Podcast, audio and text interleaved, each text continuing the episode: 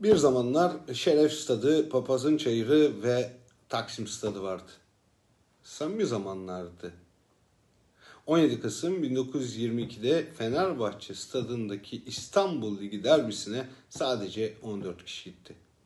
Ama bunun bir sebebi vardı. Hava çok bozuktu.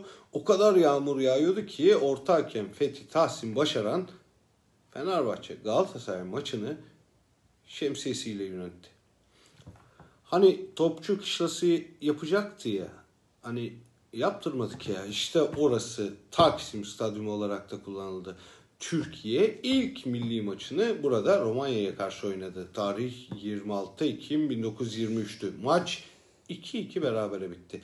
Aynı statta Balkan atletizm ve güreş şampiyonaları yapıldı.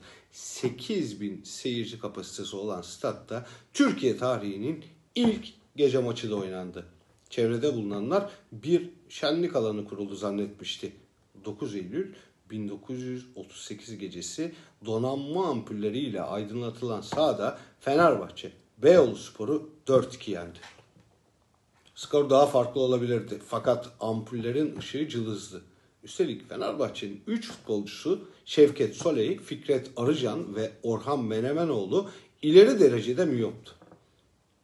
30'ların sonunda stadın olduğu meydan yeniden düzenlendi ve 40'ta Taksim Belediye Gazinosu açıldı. Zamanın zarif yapılarından biriydi. Amaç halkı ucuza eğlendirebilmekti. 1948'de Türkiye İktisat Kongresi de burada toplandı. Ancak mekan şöhretini dansöz Pamela'ya borçluydu. Pamela çift motorlu dansöz olarak biliniyordu. Aydın Boysan Pamela'yı şöyle anlatıyordu. Sahneye çıkınca kıyamet kopardı. Göğüslerini önce sola, sonra sağa sallardı. Ardından da çevirmeye başlardı. Aman ya Rabbi ne muhteşem gösteriydi. İşte dansöz Pamela bu yüzden çift motorlu diye anlıyordu. Türkiye'nin ruhu olan zamanları vardı. Dinlediğimizde, okuduğumuzda, yaşadığımızda oldu.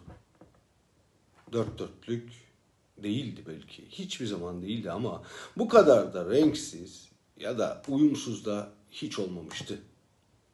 Turuncu lacivert renklere sahip Başakşehir 2019-2020 futbol sezonunu şampiyon olarak bitirdi. Taraftar sayısı 500'ü bulmuyor. Bilal Erdoğan esas olan yani maçtaydı. Başakşehir bir proje takımı olarak görülüyor. Saraya yakın sermayenin desteğini alıyor. İktidara yeni sembol ve yeni bir öykü lazımdı. Bunu sporda yaratmanın yolu Başakşehir oldu. Sultan'a ait şampiyon bir takım da var artık. Her şeyi politik hale getirenler Başakşehir eleştirilerine bari futbolu e, siyasetle birleştirmeyin diye tepki gösteriyorlar. Oysa yazar Simon Cooper futbol sadece futbol değildir diyor. Dar alanda kısa paslaşmalar filminin unutulmaz repliği Erkancan'ın dudaklarından dökülüyor. Hayat fena halde futbola benzer. Siyah beyaz, naif filmlerden uyumsuz renklere. Heyecan dolu müsabakalar, bahardan kalma günler, tıklım tıklım türbünlerden boş sahalara geldik. Saraya sportif bir sembol lazımdı. Ama onun da içi dolmadı. Sadece hayat değil, bazen bir ülkede fena halde futbola benziyor. Yine de bizim tarafımız belli. Gönlümüzün şampiyonu her zaman olduğu gibi halkın takımı.